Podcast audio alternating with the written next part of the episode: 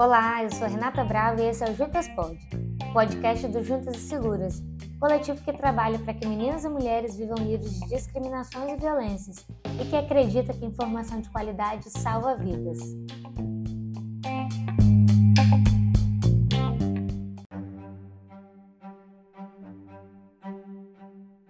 Há 17 anos, o Brasil passou a ter uma legislação específica para os casos de violência praticada contra mulheres no âmbito doméstico familiar. Em 7 de agosto de 2006, surgiu a Lei 11.340, conhecida como Lei Maria da Penha. A Lei Maria da Penha surgiu porque o Brasil foi denunciado à Comissão Interamericana de Direitos Humanos, em 1998, em razão de Maria da Penha Maia Fernandes sofrer diversos tipos de violência pelo homem com quem era casada. Ela foi atingida por um tiro, foi eletrocutada e ficou paraplégica em 1983 e o agressor continuava impune. Em 2001, a comissão emitiu recomendações para que o Brasil deixasse de permanecer na omissão e negligência com relação ao combate à violência doméstica contra a mulher. O entendimento foi de que o Brasil forneceu condições institucionais para a prática das violências, pois a legislação da época favorecia a impunidade sendo uma fonte de violência institucional dissimulada e manifesta pela ausência de diligência na investigação e no processamento. A Lei Maria da Penha, já no artigo 1, diz a que veio, com os seguintes destaques: coibir e prevenir a violência doméstica e familiar contra a mulher, dispõe sobre a criação dos juizados de violência doméstica e familiar contra a mulher. E estabelece medidas de assistência e proteção às mulheres em situação de violência doméstica e familiar. Também merece destaque o artigo 6 da lei, que deixa evidente que a violência doméstica e familiar contra a mulher constitui uma das formas de violação dos direitos humanos.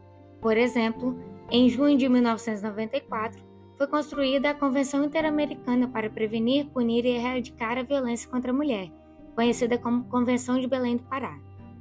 No artigo 3 dela, está estabelecido que toda mulher tem direito a uma vida livre de violência tanto na esfera pública quanto na esfera privada. Seria óbvio, mas precisou ser dito, e precisa ser reafirmado sempre. Além de definir o que é violência contra a mulher, especificar os direitos que devem ser resguardados às mulheres, a Convenção de Belém do Pará também prevê os deveres dos Estados, estipulando ações e políticas bem específicas para a prevenção, a punição e a erradicação da violência contra a mulher. Ou seja, as diretrizes para a implementação de políticas públicas no âmbito interno dos países estão postas de forma muito bem detalhadas pela Convenção, cabendo aos Estados a efetivação daquilo que foi ratificado por eles mesmos. A gente sabe que o surgimento de uma lei nem sempre é vista com bons olhos por muita gente. Com a Lei Maria da Penha não foi diferente, e muitas pessoas começaram a questionar como se a lei fosse prejudicial aos homens e como se violasse o princípio da igualdade. Alguns juízes e tribunais passaram a não aplicar a Lei Maria da Penha por considerá-la inconstitucional. Inacreditável, né? Pois bem, em dezembro de 2007, foi ajuizada a ação declaratória de constitucionalidade número 19 para que o Supremo Tribunal Federal analisasse os artigos 1 33 e 41 da Lei 11.340 e dissesse que eles eram constitucionais.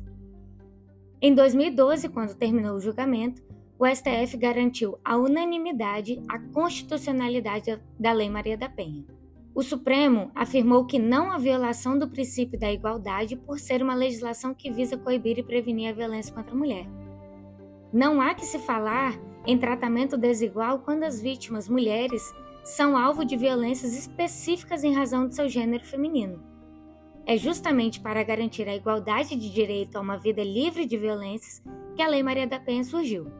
O STF também garantiu a organização e criação de juizados de violência doméstica familiar contra a mulher, e com relação ao artigo 41, afastou a aplicação da lei dos juizados especiais nos casos atinentes à Lei Maria da Penha. Os casos de violência doméstica familiar contra a mulher não podem ser analisados como de menor potencial ofensivo, diante da gravidade e dos alarmantes números de casos de violências praticados contra as mulheres o que cresce ano após ano. A Lei Maria da Penha está completando 17 anos. A maioria das pessoas, pelo menos, já ouviu falar dela, milhares de mulheres já precisaram se valer da lei, mas muitas dúvidas ainda surgem. A primeira é com relação aos crimes previstos na Lei 11.340. Bom, quando a Lei Maria da Penha surgiu, ela não previu nenhum crime.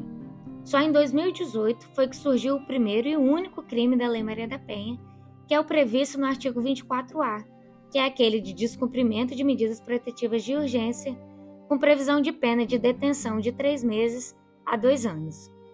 Assim, desde o início, o que a lei estabeleceu foram as formas de violência doméstica e familiar contra a mulher, que são violência física, moral, sexual, patrimonial e psicológica. Foram também as políticas de prevenção, muito importantes e que devem ter atenção redobrada da sociedade, e também as medidas protetivas de urgência, que não são punições para o agressor, mas sim medidas urgentes, como o próprio nome diz, para garantir que a mulher possa estar segura.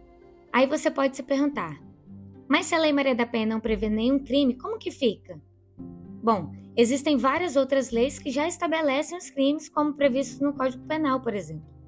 Então, quem pratica um crime de ameaça contra uma ex-namorada pode responder pelo artigo 147 do Código Penal, sempre com atenção às diretrizes da Lei Maria da Penha. Outro questionamento bastante corriqueiro é, aspas, e por que não surge uma lei João da Penha? Fecha aspas. Quando um homem é vítima de algum crime, existe o Código Penal e toda a legislação para punir quem o praticou.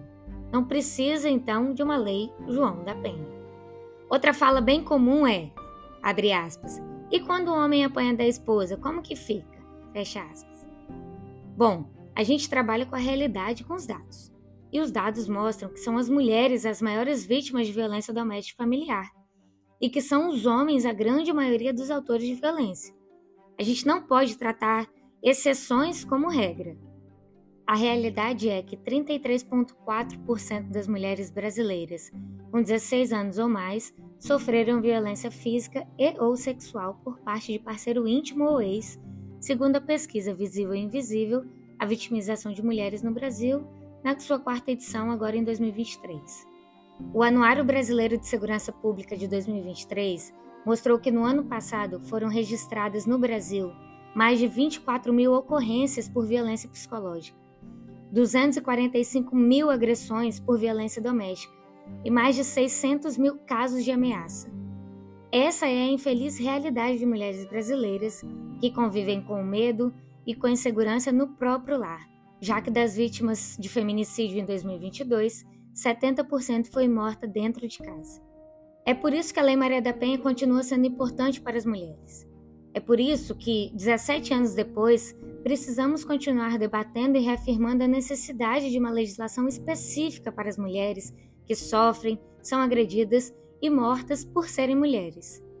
É fundamental que a sociedade e o poder público façam cumprir o artigo 2 da Lei Maria da Penha para que toda mulher independentemente de classe, raça, etnia, orientação sexual, renda, cultura, nível educacional, idade e religião, goze dos direitos fundamentais inerentes à pessoa humana, sendo-lhe asseguradas as oportunidades e facilidades para viver sem violência, preservar sua saúde física e mental e seu aperfeiçoamento moral, intelectual e social.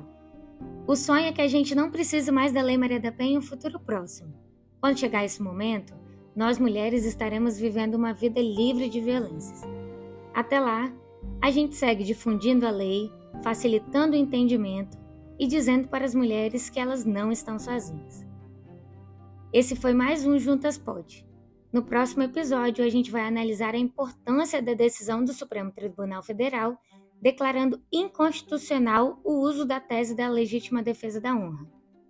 Ah, faz o seguinte: Vai no Spotify, ativa o sininho para receber a notificação de novos episódios e não perder nada.